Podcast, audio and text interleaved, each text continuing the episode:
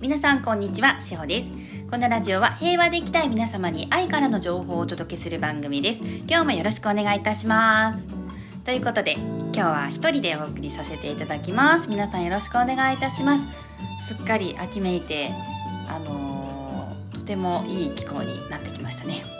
皆さんの秋はどんな秋ですか？私はなんか今日ねその朝テレビでそういうことをお話ししていて秋といえば何だろうってずっと思ってたんですけど食欲ですかねやっぱりご飯この時期美味しいですよね。ねあのそれに伴って秋打つっていうのがあるらしくて秋になってくるとこうだんだん日が暮れるのも早いし気温も下がってなんかうつ傾向になる人が多いみたいです。実は私も昔々秋にな1年をね通して秋になってくると元気がないな私っていう時期があったんですね。春はなんかワクワクしてとってもなんか頑張るぞみたいな感じのエネルギーで過ごせてたんですけどそれから比べるとなんか秋って私元気が出ないなとかなんか前向きになれないなっていうことがありましてである時からそれがなくなったんですね。で今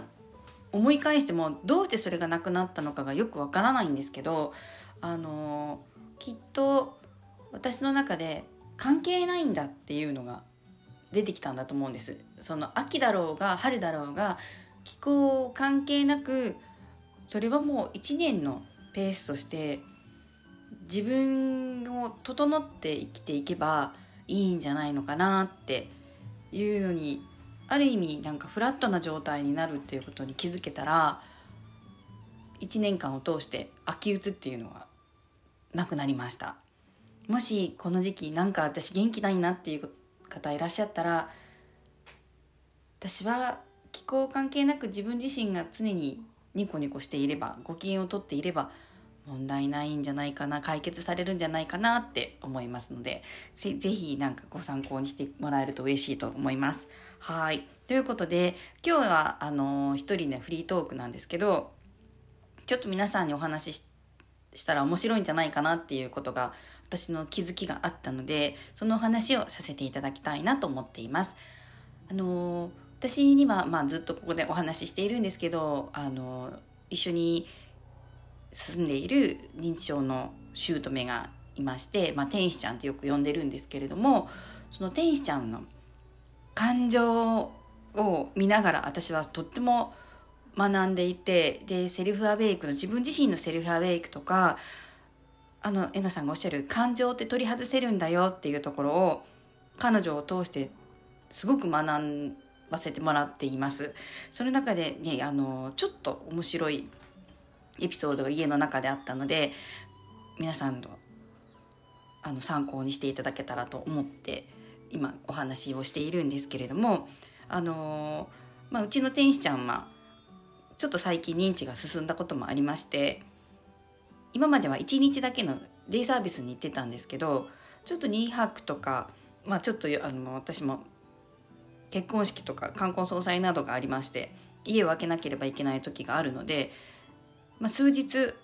お泊まりができるショートステイのホームを探してたんですね。で、まあ、ケアマネージャーさんのとこに相談をして新しいデイサービスではない、えー、ショートステイのできる施設を見つけたので、まあ、そこにお願いしたんですけどは、えー、2回目1回目泊まった時1泊2日だったので、まあ、ちょっと大丈夫かなと思って次多めに2泊3日でお願いしたんですけどその時には普通に平然と帰ってきて「あ別に何にもないよ」って言って帰ってきたんですけど1週間後ぐらいと1週間が10日後ぐらいにですねある日あの、まあ、そんなに大きな家ではないんですけど彼女は夜中にお手洗いを、まあ、あの時1時半ぐらいかな夜中にお手洗いをに行って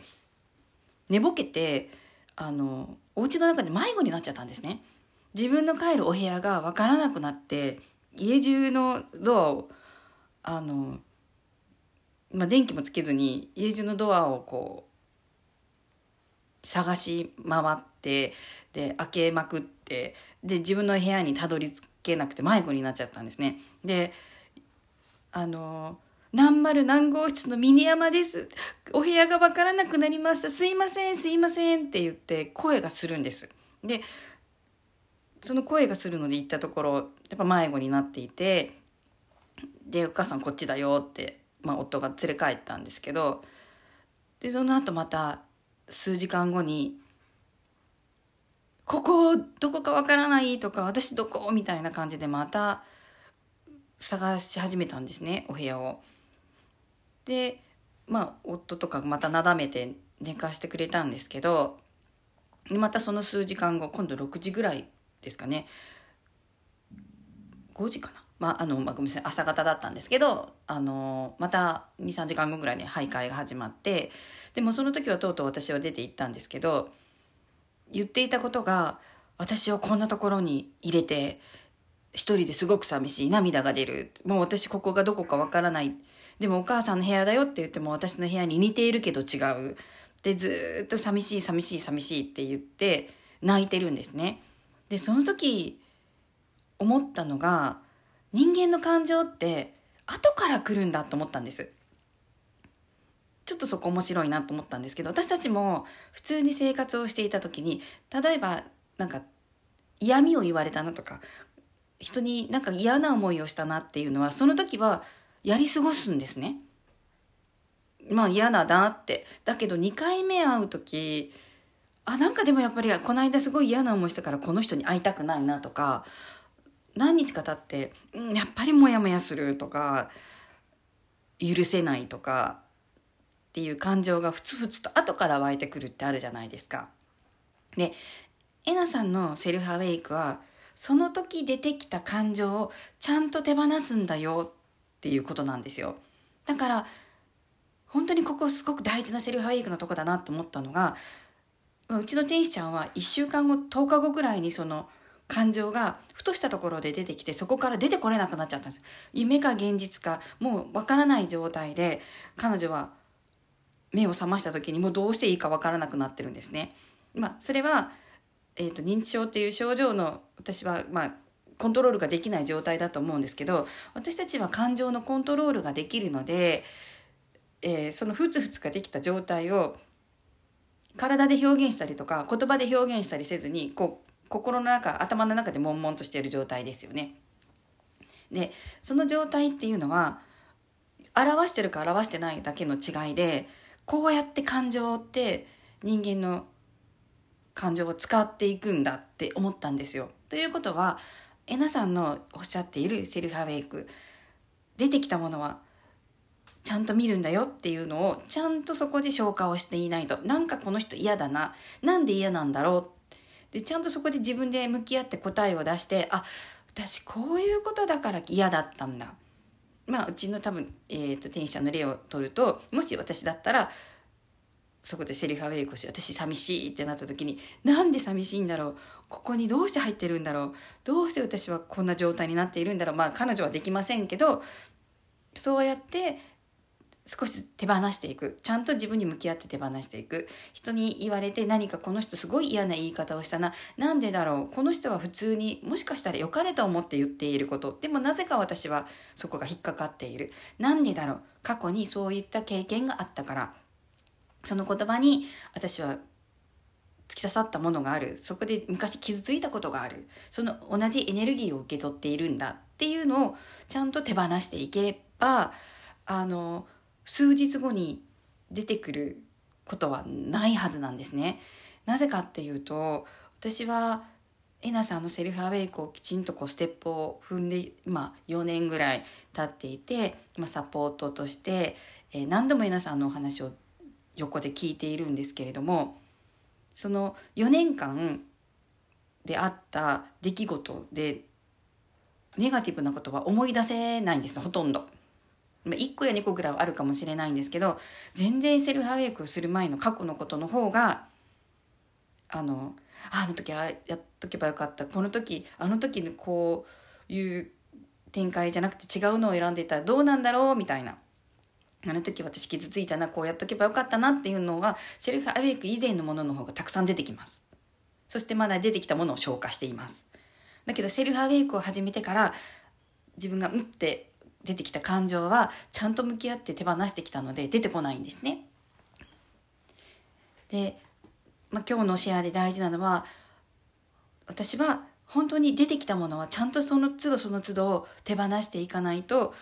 数日経ってから大きくなってこうやって出てくるんだなっていうのをあの私は天使ちゃんを通して今回学ばせていただいたなって思っています。皆さんもセルフアウェイクをされていて打って出てきた感情で自分と向き合うのすごく辛いなってその作業が大変だなって思うことあるかもしれないんですけれど後々出てきてでネガティブな感情になってわーってもう被害妄想の中で過ごすぐらいなら今出てきた感情ちゃんと手放された方がいいと思います。蓋をせずにちゃんと向き合って手放していくっていう方が私はその先進むステステップその先進む自分自身は明るいんだ明るくなっていくって思っています。はい。そんなセルフアウェイクですがえなさんの、えー、アカデミーが11月からスタートいたします。あのー、本当に細かく細かく動画でもお話しされていますし、えー、ね、月に4回ですかね、が5回の、あの、ズームでの、あの、セッションもとっても素晴らしいものになると私は思っていますので、ぜひ皆さん、あの、興味がある方は、ぜひ、あの、プレセミナーの方から、